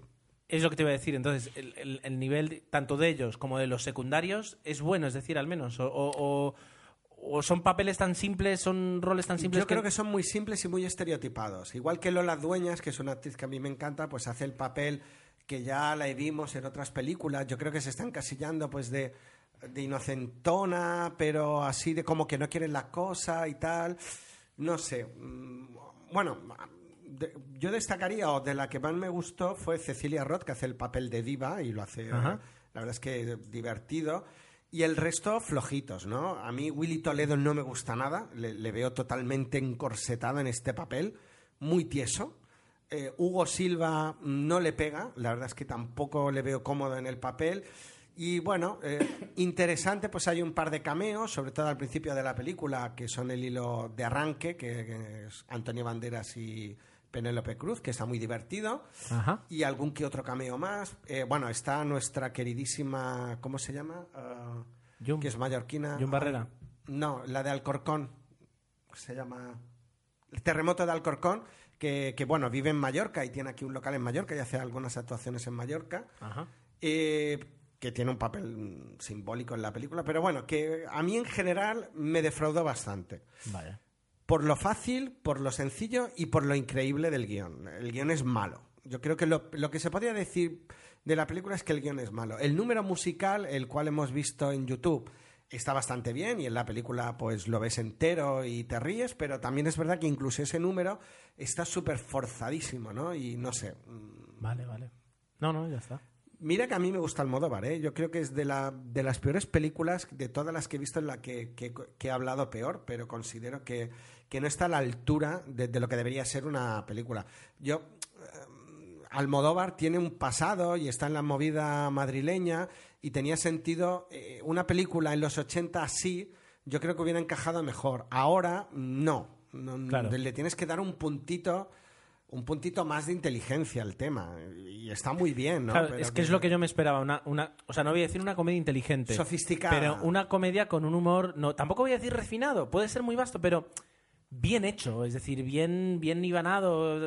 Es Almodóvar. Es decir, eh, Eh, quiero decir, espero, espero mucho de él en ese aspecto. Eh, Yo creo que- in- incluso en una comedia tonta, quiero decir, espero que esté muy bien hecha. Yo he leído alguna crítica luego, eh, sobre todo el, ay, ¿cómo se llama este? De Carlos Bollero. Lo destroza completamente. Yo creo que lo deja, eh, se pasa incluso, pero bueno, es que es verdad que, que- es una película que dices, jolines, tío, que, que, das... El problema es que Almodóvar da para mucho más, eso es. No, no, es que no... No, la película, insisto, yo creo que, os vais a reír y nos vamos a divertir, pero que, eres Almodóvar, tío. Yo creo que ese es el problema. Y la banda sonora, el, ¿cómo es el habitual? ¿Se llama no, Gerardo Iglesias? ¿El habitual de Almodóvar? Alberto Iglesias. Ay, menos mal que aquí. Eh, Alberto Iglesias, pues eh, el inicio, eh, creo que es el para Elisa, hace una versión muy divertida que está bastante bien y que me gusta mucho. Y que bueno, en ese sentido él está bien rodeado de profesionales. Y, Hombre, desde luego. y Es- la es lo película mínimo. es lo mínimo, ¿no? Y en ese sentido la película se sustenta bien, ¿no? Y algunas reminiscencias también de canciones que, que- que están muy bien. Pero el conjunto no, no se salva, lo siento mucho. Bueno. He dicho bueno. que iba a hablar menos y he hablado demasiado. Sí, digo, me has dicho cinco minutos. Pues no sé cuántos llevamos, pero desde luego. Se eh, acabó. y explayado se acabó. Muy bien. Ah, pues hasta aquí tu película, que me parece fantástico. eh, lo celebro. Oye, estoy como muy negativo, lo sé. Sí, sí, sí. eh, y el yo, 150, esto tendría que ser optimismo puro. Pues hoy voy yo con el optimismo. Voy a toser y, y empiezo a hablar de Cloud Atlas.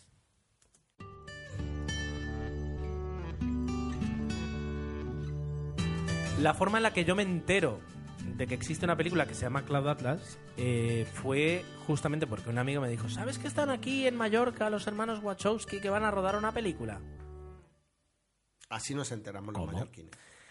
Y efectivamente, sí, sí, sí, están en la Calobra y, y en el Puigmolló, que es la montaña más alta de la En isla. el Port de Sawyer. En el Port de Sawyer, en puerto, un pu- puerto precioso si algún día venís. Eh, bueno, sí, los que sois de aquí ya lo conocéis. Pues eh, que están aquí, que van a... Muy, fíjate. Bueno, pues estuvieron todo un verano rodando. eh, en algún momento Tomeu y yo dijimos, ay, podíamos ir a y- y llevar y decir, hola, somos 00 Podcast. No os tenéis que dejar entrar, porque somos prensa Y de aquí. punto, claro que sí. Pero bueno, cortaron carreteras y, y ya está. Entonces directamente ni nos lo pensamos. Pero bueno, Yo al final pude ver el barco de lejos un día y luego el barco amarrado otro día. Es Lo, lo máximo que he llegado a ver de... de- de- Pues ya viste rodaje. más que yo, ya viste más que yo. Lo siguiente que supimos fue cuando, eh, a- ¿qué fue? Ahora no me acuerdo en qué mes, eh, suben a internet, a YouTube, los directores, un tráiler muy largo. Un tráiler de más de cinco minutos en los que cuentan eh, pues gran parte de la película. Y de hecho se graban a ellos mismos eh, explicando un poquito el por qué suben eso y, y- y presentando la película. Me causó mucha, mucha, mucha expectación esa película. Hasta el punto en el que me conseguí la novela y me la leí. Así, pum, pum, pum, pum, gracias al Kindle, que, que para leerte algo rápido te, te puede ayudar. pam, pim, pim, pam. pam, pim, pam, pim, pam, y me leí eh, Cloud Atlas. ¿Y ¿Qué pasó? Que cuando terminé de leerme la novela, pues ya se me quitó la expectativa, no tenía ninguna prisa. Luego me enteré que en Estados Unidos se, se estrenaba el- en, en octubre y aquí se iba a estrenar en febrero, lo cual fue espectacular. Consecuencia, Lamentable. no la he ido a ver al cine. ¿Por qué? Porque es que es de octubre. Es decir, eh, busca pues Cloud Atlas en internet y encuentras, vamos, la mayor calidad de las calidades. ¿Por qué? Porque es que ya ha salido en DVD, perdón, en DVD, ya ha salido en Blu-ray en Estados Unidos. No tiene sentido. Pero bueno, entonces, la he podido ver eh, y es lo que iba a decir. Voy a aportar la, la típica opinión de, bueno, es que yo he leído el libro y claro, aquí estaban las cosas de una forma que, que es diferente ¿Pero a ¿Por como... qué pones acento catalán cuando dices Acento eso? catalán, no, este es mallorquín. O mallorquín. Ah, vale, no lo sé, no, es decir... Bueno, Cloud Atlas, una película... Primero me ofendes a mí y ahora a mi raza. Qué desastre. A tu raza. No, no, no. que Eso ha quedado fatal. Lo retiro.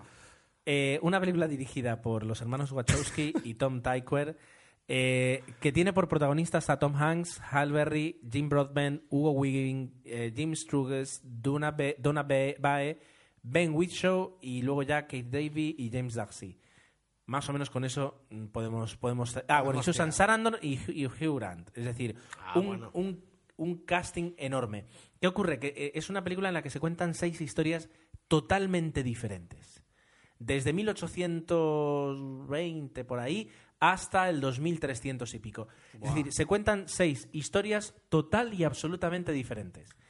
De hecho, están dirigidas por los dos, o sea, por los dos, dos equipos de dirección diferentes. Es decir, por una parte, Tom Tykwer rodaba algunas historias y los hermanos Wachowski, Wachowski rodaron otras totalmente diferentes. Mike Wazowski. Mike Wazowski. Eh, si yo le hubiera dado un Oscar a esta película, les- le hubiera dado al montaje. Es decir, porque eh, no respeta el libro. Lo cual está muy bien, porque el libro llega un momento en que hasta la mitad te parece fantástico y luego en la segunda mitad eh, literalmente va bajando.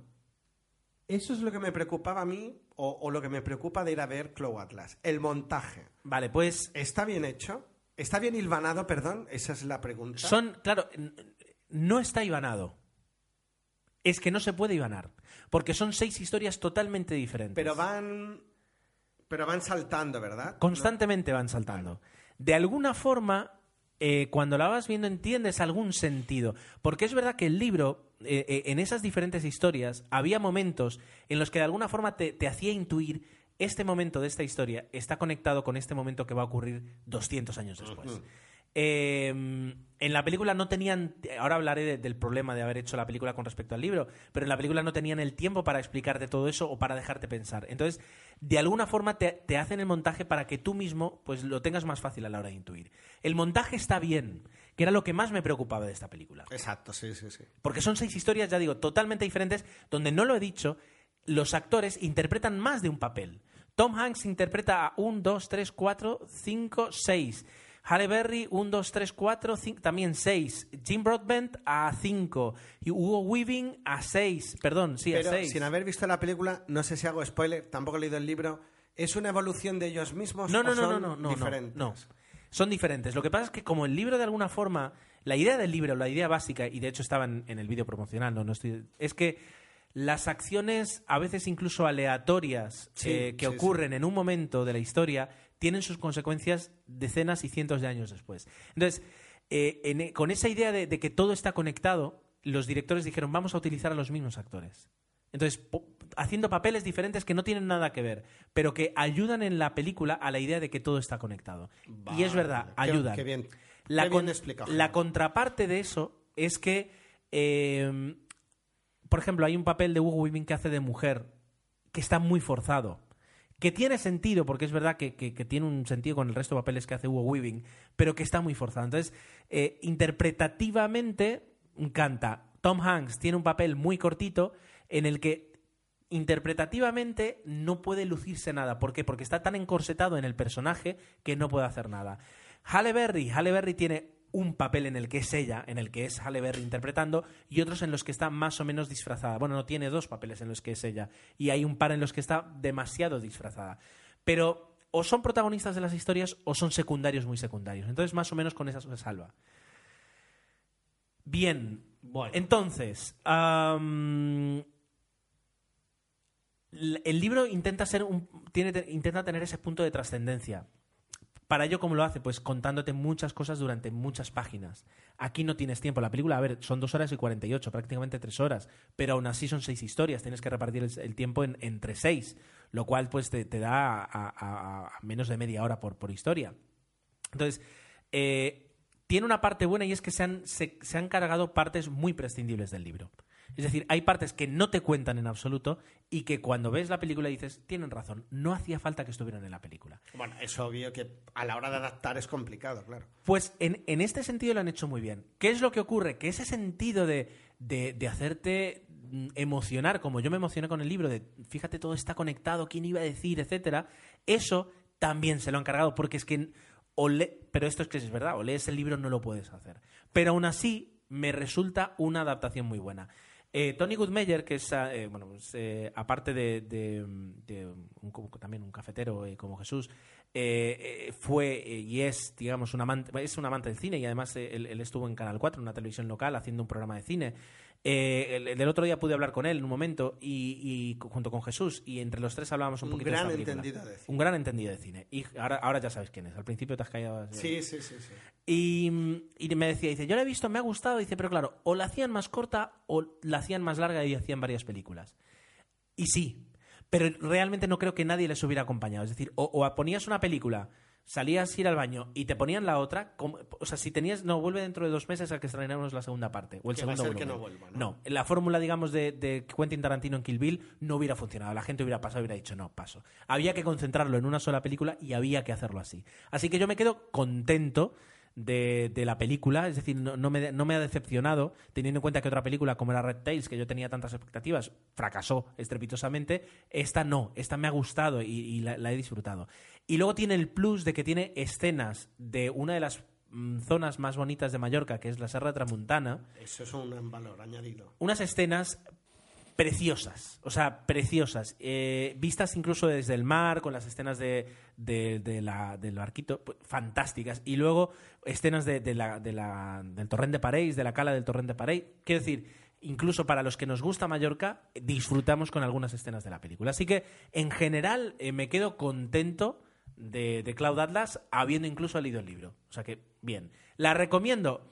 No es cine al uso, es cine independiente. Es la, la película independiente más cara que se ha hecho jamás. Es de los hermanos Wa- Wachowski. Quiero decir, los que hicieron Matrix, sí, pero los que hicieron la última, aquella de carreras, quiero decir, ojo, quiero decir, no vas a ver una película al uso, pero eh, tienes que ir con la mente abierta, porque es que si no, seguramente no te va a gustar ni Pero lo vas a ellos dirigen también, en teoría están en la, no, no, no, no. Ellos, guion. claro. ellos dirigen tres historias. Vale, Y. Tom Twyker creo que otras tres. Ahora no recuerdo el reparto. Digo, porque pero están luego en- de lleno en V de Vendetta, pero no dirigen ellos. en- No, no, en este caso los tres desarrollaron el guion, fueron a ver a David Mitchell, el, el autor del libro, y él les dio la bendición, me les dijo, me gusta lo que habéis hecho aquí, adelante. Bien, y entonces bien, bien, han hecho la película.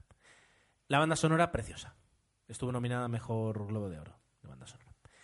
Y esto es lo que puedo hablar de Cloud Atlas. Ahora os toca verla a vosotros y decirnos qué tal.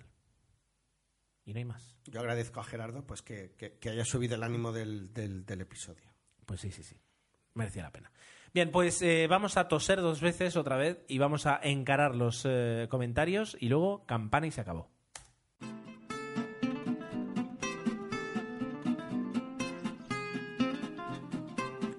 Lo primero de lo primero, y que deberíamos haber hecho antes de decir buenos días, buenas tardes y buenas noches, es dar las gracias a Shane Watson.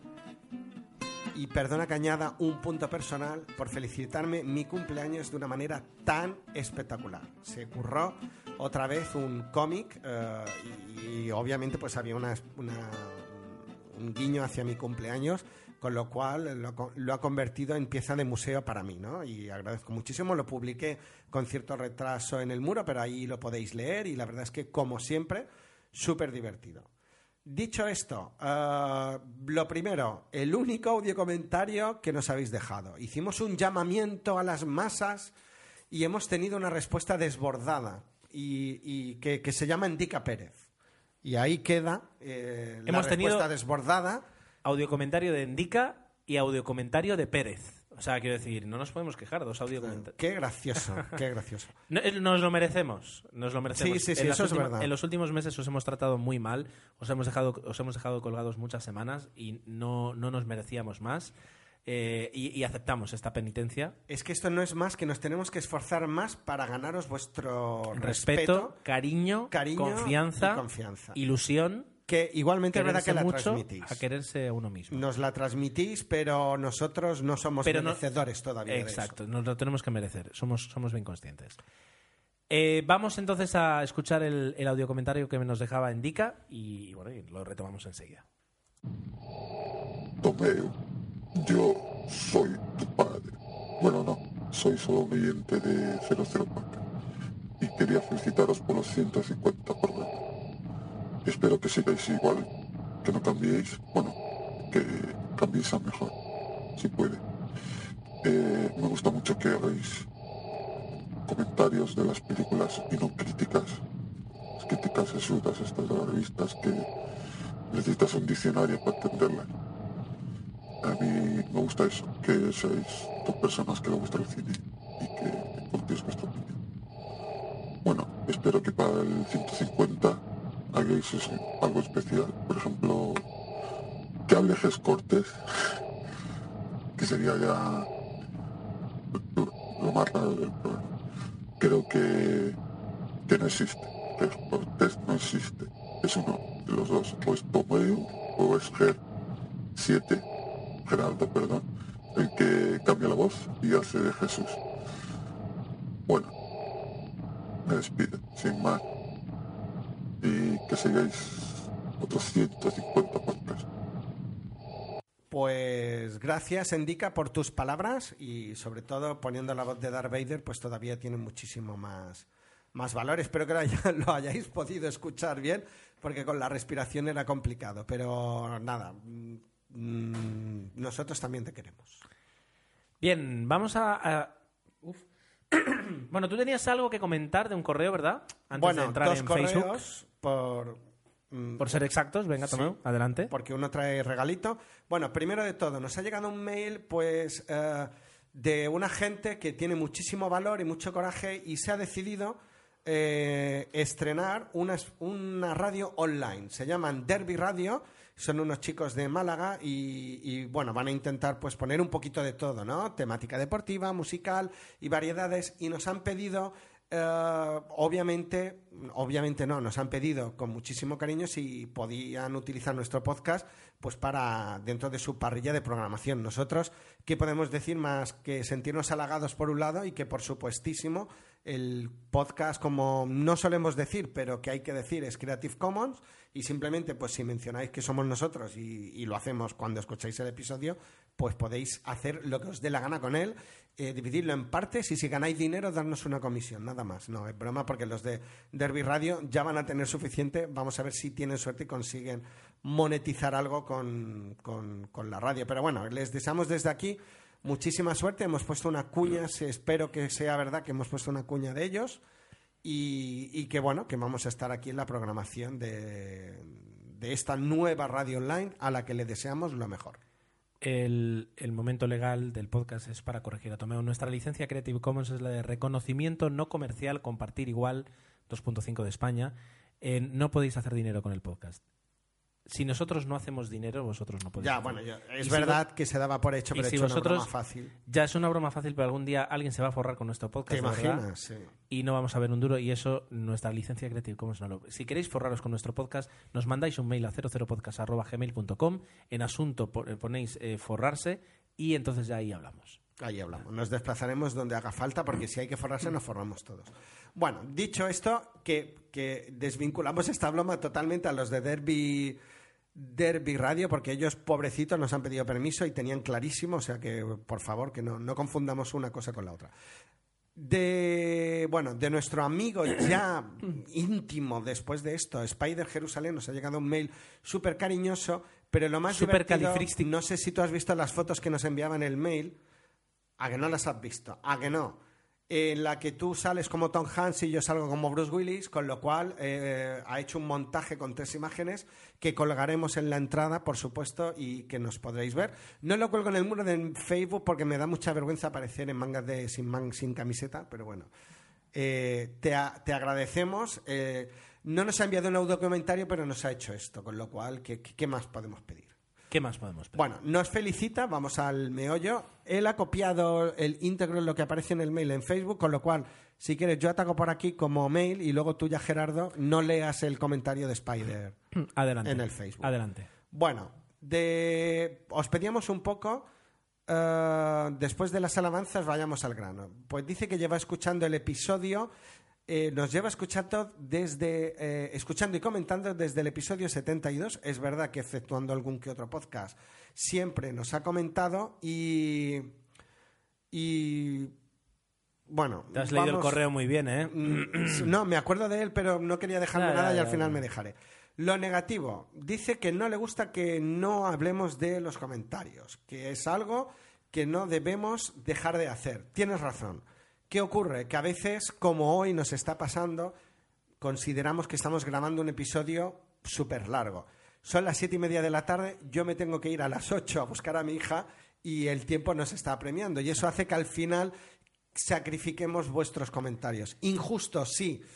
Pero bueno, Claro. lo intentamos hacer lo mejor posible. Que si son comentarios de menos de seis párrafos nos viene mejor, pues a, lo, a lo Sí. mejor sí a la hora de, de resumirlos un poquito, pero no, eh, tienes razón, no, os, os debemos, os debemos a, eh, el, el- el- daros el protagonismo que, que os merecéis en este Y luego en esos hace comentarios. luego hace otra crítica negativa en la que le vamos a dar también la razón. Y es que ah, y decidimos hacer un experimento que al final vemos que no ha funcionado, que era vamos a cerrar el blog y vamos a intentar canalizar eh, los comentarios vía Facebook. Aquí han ocurrido dos cosas. Por un lado, es verdad que hemos perdido comentarios, la media antes era mucho más grande, con lo cual vemos que el traspaso no ha funcionado, pero también es verdad que nosotros no hemos estado todo lo pendientes que deberíamos haber estado de los comentarios en Facebook, con lo cual tampoco hemos incentivado en exceso que eso funcione mejor. La mezcla de todo, me imagino que al final eh, lo, que tenemos en mente es cambiar ya de plataforma y no sé si tardaremos, no creo que tardemos mucho pasar de Blogger a WordPress y supongo que cuando ya estemos en WordPress ah, cómodamente asentados, que es algo que tanto Gerardo como yo nos sentimos muy cómodos, pues ya podremos hacer los comentarios desde ahí, porque además desde hay aplicaciones de móvil que nos permitirán responder, aprobar, etcétera, etcétera. Creo que por ahí va a ser mucho más cómodo. Yo creo que quizás, ah, no lo digamos todavía en voz alta, pero seguramente volveremos a abrir los comentarios en el blog. Y, pero de momento, hasta que no cambiemos de plataforma, eh, lo más práctico ahora es hacerlo así. Eh, estoy es que sí. enrollando. No, no, es- sí, como siempre, pero bueno, no pasa nada. Es- estás, estás en lo cierto, no has dicho nada que sea mentira. Felicita, te felicita, y lo digo te felicita porque aquí el mérito es sobre todo de Gerardo, sobre el sonido. Dice que el podcast ha evolucionado y, y que hemos ido de, que está siendo menos en- encorsetado y más informal.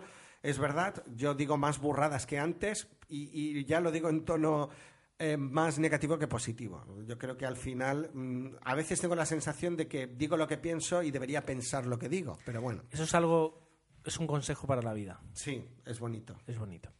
Bien, ¿puedo yo hablar ya o...? o- Todavía no, porque el pobre sigue diciéndonos, como tú decías, no se ha limitado a un párrafo, sino que nos ha dejado como 20. Venga, venga, dale. Regularidad, se agradece. Es verdad que hemos perdido, pero sí que intentamos mantenerla y es, es bueno la regularidad. Yo creo que en un podcast es fundamental y, y- y gracias por valorarlo y, y pedimos perdón por no mantenerla como nos gustaría.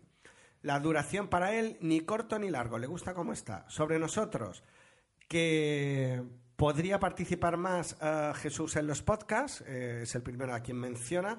De esto ya hablaremos, eh, tendremos novedades y no sé si serán buenas o malas, pero ya os contaremos.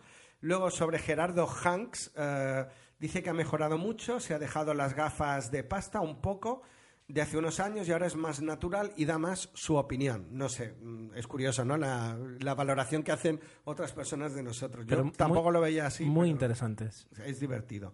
Y, ti- y dice que tiene una paciencia infinita con Tomeu, que no es poco. Vale. Gracias. Tomeu Miyakazi, como me ha bautizado, es un crack y punto. Qué bonito, me ha gustado. Me ha llegado al alma esto. Dice eh, que se ha revelado, se ha destapado y se ha crecido. Yo creo que te estás pasando un montón. Y dice que, que soy el puto amo, ¿no es verdad? Y dice que lo que piensa y da un punto extra en las valoraciones como padre y lo de sus hijas. Eso sí que lo agradezco y la verdad es que eh, me hace ver un cine que seguramente no vería y que, que pueda aportar ese granito de arena al podcast y estoy muy contento de hacerlo. Que yo, y Gerardo, que ahora ya es padre de familia, pues también lo podrá, lo podrá hacer en breve. Pues eh, muchísimas gracias. eh, y vamos a entrar ya directamente en Facebook. El 25 de febrero a las 11.39 publicamos. Ese día yo estaba con fiebre. Fue muy divertido. Eh, Juni nos da las gracias. eh, Jesús nos decía, bueno, pues valoraba nuestra puntualidad. Eh, luego Endica nos decía que sobre la, actu- la actuación de Adele, ella misma dijo en la alfombra que iba a llevar un vestido muy pesado, 15 kilos, y que eso le podría dificultar cantar. Eh, yo creo que además el sonido sonó mal, directamente. Eh, me decían, Gerardo, ¿sigues vivo? Sí, sobreviví, como veis aquí. Eh, Amaya decía eh, que, hola- que no le gustó el perfume, que le recomendaron el libro y eh, no es que no le impa- no no es que le impactara, pero pe- que, que para él este- o sea, para ella es mejor es- está mejor, mejor dicho, la película que el que el, eh, que el libro. Ah, Maximiliano nos decía Ella dice que está mejor la película que el libro. Sí, sí, sí, sí. sí. Curioso. A mí el Curioso. libro me impactó muchísimo. Y luego, ah, luego Maximiliano nos decía que, bueno, que buenísimo el programa, que le pareció que defender los Goyas es defender lo indefendible, pero que son posturas.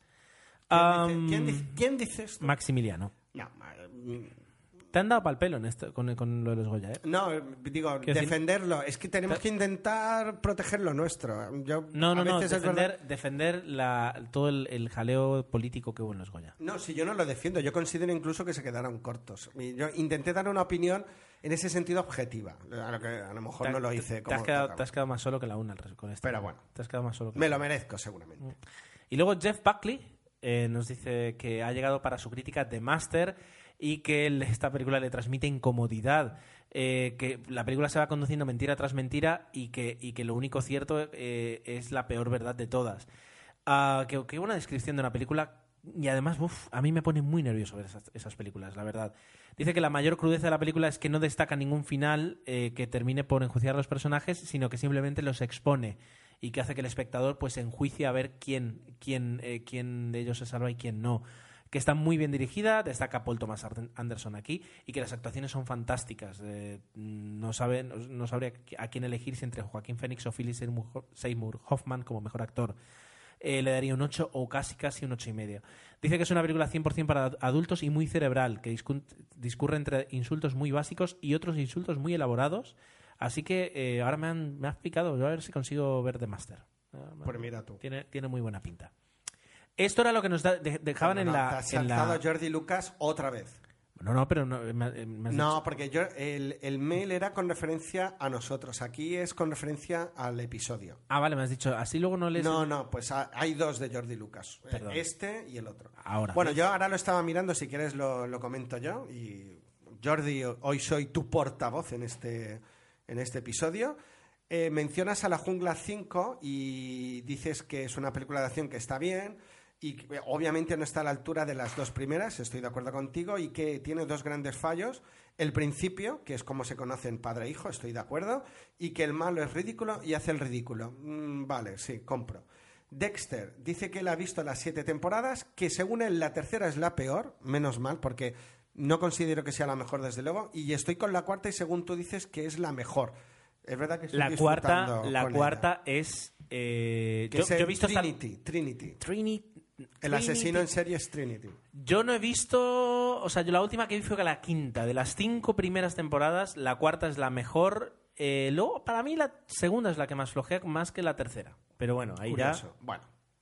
El perfume para él es una deliciosa película, le encanta, dice que la vi en el cine y no se cansa de verla. Anda, y dice que la ha visto cinco veces y actor es genial, ambientación genial. El protagonista te atrapa y te hace oler mientras ves la película. Ese era uno de los retos que el libro, eh, desde mi punto de vista, también consiguió, ¿no? El intentar, a través de la lectura, el poder captar el olfato y esa sensación El actor, difícil. ¿eh? el actor eh, lo hace, o sea, es, es fantástico. Y, y de hecho, fíjate, o sea, lo dirige Tom Tykwer y, y aparece también en, en eh, Cloud Atlas. Y aquí aparece que es el Q de, Skyfall, y es verdad, es un papel mucho más comedido. Pero en Cloud Atlas tiene también un par de, papel- un par de papeles bastante más extremos y, y lo hace muy bien. Yo creo que es un actor, o sea, es muy, es muy potente este actor, es decir, es capaz de transmitir muchas sensaciones. Desde luego en el perfume está totalmente toda la película eh, transmitiendo eso, transmitiendo es, es eso que le hace diferente. Bueno, eh, por último creo, bueno, no, penúltimo nos comenta la gala de los Goya. Le parece un coñazo de tres horas, que es muy difícil hacer algo así ameno. Eh, para él la única gracia, obviamente, es el premio eh, o el motivo, evidentemente, de la gala, que son los premios. El que se alarguen tanto en las respuestas es algo inevitable. Y en cuanto a lo que es la crítica de, um, perdón, el si nos tenemos que quejar o no, pues eh, ve bien las dos posturas. Por un lado, no tenemos que aburrir a los espectadores con quejarnos, pero por otro lado también es el cine, es la cultura y se están metiendo con ella. Con las dos posiciones, Sí. pues tienen sentido, es lógico. Entiendo. Eh, y es verdad, él hace mención también que el año que más ha recaudado, pese a los recortes, solo tiene una única razón y obviamente es la película Lo Imposible. Hay un par más ¿no? que suben el listón, pero sobre todo Lo Imposible. Lo lamentable. Bien. Los Oscars, ser presentadores complicados, nos dice, ya que ha dicho que las galas son un coñazo y al menos intentan probar con gente nueva porque según él está más que cansado de ver a un notable Billy Crystal. Prefiero que arriesguen y ya veremos. Dice que el año que viene tienen que poner a Ricky Gervais sí o sí. Los premiados, pues casi todo lo esperado, excepto la de mejor actriz y mejor director, y espero que el año que viene os preparéis una quiniela un poco más mejor. Tienes razón, la improvisamos y aquí sí que, que bueno, digo, más vale sacar eso que nada, tenemos que hacerlo mejor. Es lo que decimos, estamos intentando hacer los episodios, sacarlos, pero estamos perdiendo las formas, la regularidad. Los Oscars se merecían una quiniela como Dios manda. Mm, No sé qué tenemos que hacer, Gerardo, porque las promesas ya no se sacarle, cumplen. sacarle más tiempo, más tiempo para dedicarle al Sí, podcast. sí, sí. Y ahora mismo es complicado ar- sacar minutos por semana. Estamos para- los dos en una situación muy complicada, pero de verdad que lo intentamos, es lo único que podemos decir. Ahora mismo, a veces dedicarle el tiempo que se merece este podcast es lo imposible. Ya, y, pero, pero parecemos eh, el, No cine español, ya sí he pillado la broma, pero digo que siempre nos quejamos de, ay, qué mal estamos, que no. Es no nos que no quejaremos más, miraremos Mira. para adelante y saldrá lo que salga. La diferencia entre el cine español, el, el cine español y 00 Podcast es que a nosotros no nos han subvencionado jamás nada. Ah, bien, bien ahí. Otra broma. Bien. Oye, estás fino. Bueno, pues, Bueno. ¿puedo hablar ya? Venga. Sí. En el comentario que hemos eh, puesto hoy Te acerca puede de... saltar el de Spider, que ya lo he leído. Gracias. En el comentario que hemos puesto hoy acerca de que hoy grabamos nuestro 00150 episodio, eh, Rafa Jiménez nos dice que es un oyente nuestro desde hace pocos meses, que está oyendo todos los podcasts antiguos, alabado seas tú, que le gusta mucho el programa, aunque cree que yo me meto, le doy mucha caña a Tomeu. Dice, eso sí, a veces se la merece. No, no, yo sé que me la merezco a veces, sí, sí. Por eso, no, somos, somos amigos, ¿eh? es decir, no, aunque aquí a veces parece que, que nos peleemos, es, es todo por, por el, el- el buen rollo de, de grabar y de pasárnoslo bien, ¿eh? luego, luego todo bien. Luego tenemos un, una- comentario de Jordi Lucas que nos dice hola a todos desde eh, una, put- una montaña de podcast. Dice que enhorabuena por los 150 podcasts y como veo que Tomeu no me va a parar porque me ha dicho No, no, que me lo es que este es el que he leído, sí, exacto. Ya, ya. Ahora te está repitiendo. Yo he dicho que era Spider Jerusalén y es Jordi Es que Lucas. Jordi Lucas mismo, es Spider sí. Jerusalén. Digo, por un momento digo, ostras. Vale. Y luego tenemos a Javier Padilla que dice que, a ver, eh, dice que le gusta todo de nuestro podcast. Dice nuestras quincenas, dice ya veis, eh, ya que veis cine de estreno, además de estrenos en DVD y pelis antiguas, me gusta que Tomeu siempre incluya alguna película de las que ve con sus hijas, ya que a veces es difícil encontrar cine para ver en familia, que no sea el típico infantil. Es verdad. Le gusta la sección de noticias, la de cine muerto, la, la película de la quincena, que hablemos de series y nuestros análisis. Nada gafapásticos, dice, pero muy completos. Dice, eso sí, reivindico para Tomeu una nueva revisión de Los Inmortales digna de esta gran obra de cine, ya que en el 100 quedó un poco raro, totalmente, y Gerardo le metió bastante caña. Totalmente Gracias, Javier Padilla. justo. Quiero que, quiero que hables de Los Inmortales en el próximo podcast. Venga, lo haré. Y yo me voy a callar la boca como un muerto para no arruinarte tu momento. Tienes toda la razón. Dice que gracias a nosotros también está escuchando otros podcasts como OTV, que desde aquí siempre valoraremos como eh, uno de los mejores podcasts que se realizan Si no el en lengua castellana. Si no el mejor. Dice que eh, parece que hay una sana competencia en este medio, gracias y seguida. Más que competencia, es un- una, una, ¿cómo se dice? Una amistad, no, una, eh, una hermandad, una hermandad de podcast. qué Qué bonito. Y que eh, Jeff Buckley añade, dice, lo que más me gusta es cuando dan los comentarios que les dejamos. Pues Jeff, este es su momento. Digno de, si- eh, signo de mucha clase y que les importa lo que comentamos. Me encanta que la sección de Tomeu siga siendo la sección de Tomeu. ¿Sabes de qué hablo, Tomeu? Soy bonito. malo, soy perverso. Y de lo que menos me gusta es cuando se demoran. Tienes razón y lo sentimos, de verdad. Y en el, en el muro nos habían dejado pues algunas cositas. Dice, películas de Buckley, el mismo, decía, películas para la fecha, Las sandalias del pescador es- y Escarlata y Negro.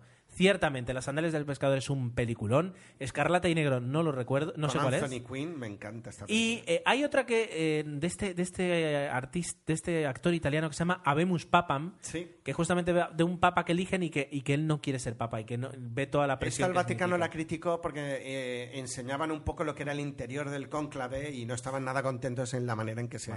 Quiero decir, Pero bueno. No espero que, que entiendan las cosas más modernas.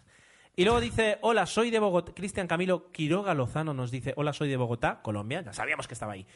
Quiero felicitaros por ese gran podcast. Ya he escuchado muchos podcasts desde los actuales hasta los antiguos. Y una pregunta, ¿hay podcast de Blade Runner? ¿Y qué número es? No, no Hay hay, po- podcast no hay de Blade podcast de Blade Runner, es otra asignatura pendiente. Esos especiales que no nos atrevemos a hacer, como podcast 2001, Blade Runner, pero caerá. ¿Seguro? Bueno. Eh, Jesús Sánchez, bueno, un saludo para, para todos los que estáis en Colombia, que nos escucháis, que sois bastantes. Nos llegaron hace unos años dos DVDs de dos películas colombianas muy buenas, por cierto, Sí. eh, que agradecimos y, y eso, aguanta ahí Colombia. Eh, me encantó, Jesús Sánchez nos dice, me encantó Argo, no me malinterpretéis, dice, pero cree que es casi imposible que una película como Django gane el Oscar. Debería haber ganado a la mejor película y hubiera sido una bonita sorpresa. En mi opinión, Django es un peliculón con todas sus letras y probablemente la mejor del año. Totalmente cierto. Pero Argo es más equilibrada. Django es más extrema y por eso le dieron un Oscar a mejor guion. A mí me gustó más Django. Ya, sin ya lo sé. dudas. Pero mm, el- son los Oscar. Que la desmuda. A ver, los Oscar. El, el- de- ¿cómo es? El- el Oscar a mejor película es. Pero es, es el Oscar a la mejor película. No, eh, no, no es que la mejor película sea. Eh, no confundamos. Y los Oscar, pues no te van a dar un Oscar a mejor película. O sea, ahora mismo no. Y mira que han cambiado, ¿no? Pero todavía no veo el momento en el que le den mejor película a una película de Tarantino. No veo, no lo veo. Eh, pero no significa que no sea la mejor película que se ha estrenado este año para muchos. No, desde luego a mí Argo no, no, no no entrará dentro de mis películas favoritas, pero no me arrepiento de haberla visto. Por último, dice que Amaya que vio finalmente el lado bueno de las cosas y que, insiste, Jessica Chastain se merecía el Oscar por llevar una película de forma brillante y por mostrar la evolución de su personaje. Jennifer Lawrence lo hace bien, sin duda, y tienes tres escenas sobresalientes. Y esto lo añado yo, pero ella cree que nada más. Muy bien, Amaya, defiende porque tienes de- todo el derecho. A Jessica Además, a mí Chastain. me rompió la quiniela, porque yo también voté por Chastain, ella. Chastain. Muy bien, pues hasta aquí terminamos el podcast que queríamos que fuera, como siempre, cortito y llevamos una hora y media de podcast. Así que ya está, Tomeu. Eh, vamos a hacer una salida rápida. Vamos a prometer, no lo vamos a prometer, vamos a decir que vamos a intentar hacer todo lo posible para que dentro No de prometamos 15 más. días, o sea, bueno, el lunes, ¿no? 15 días más, más dos, porque sería este viernes, dos- dentro de dos viernes y un fin de semana podamos publicar el episodio 00151, de verdad que lo vamos a intentar. Y hasta entonces nos, nos tenéis en muchos sitios. Más sencillo 00podcast.es o 00podcast.gmail.com. Estaremos encantados de recibir todo lo que nos enviáis, menos spam, claro. Eh, en nuestra página de Facebook Dejáis ahí los comentarios de momento hasta que hagamos nuevos cambios, que es eh, facebook.com barra 00podcast. en Twitter, twitter.com barra 00podcast y luego nuestras cuentas personales, que la de Tomeu es arroba Tomeu00, la de Jesús es arroba más o arroba Gescortés Y la de Gerardo es arroba ger7. Y en Google Plus también estamos, por si alguien se pasea por allí.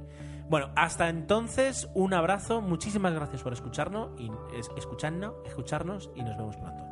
Un abrazo grande.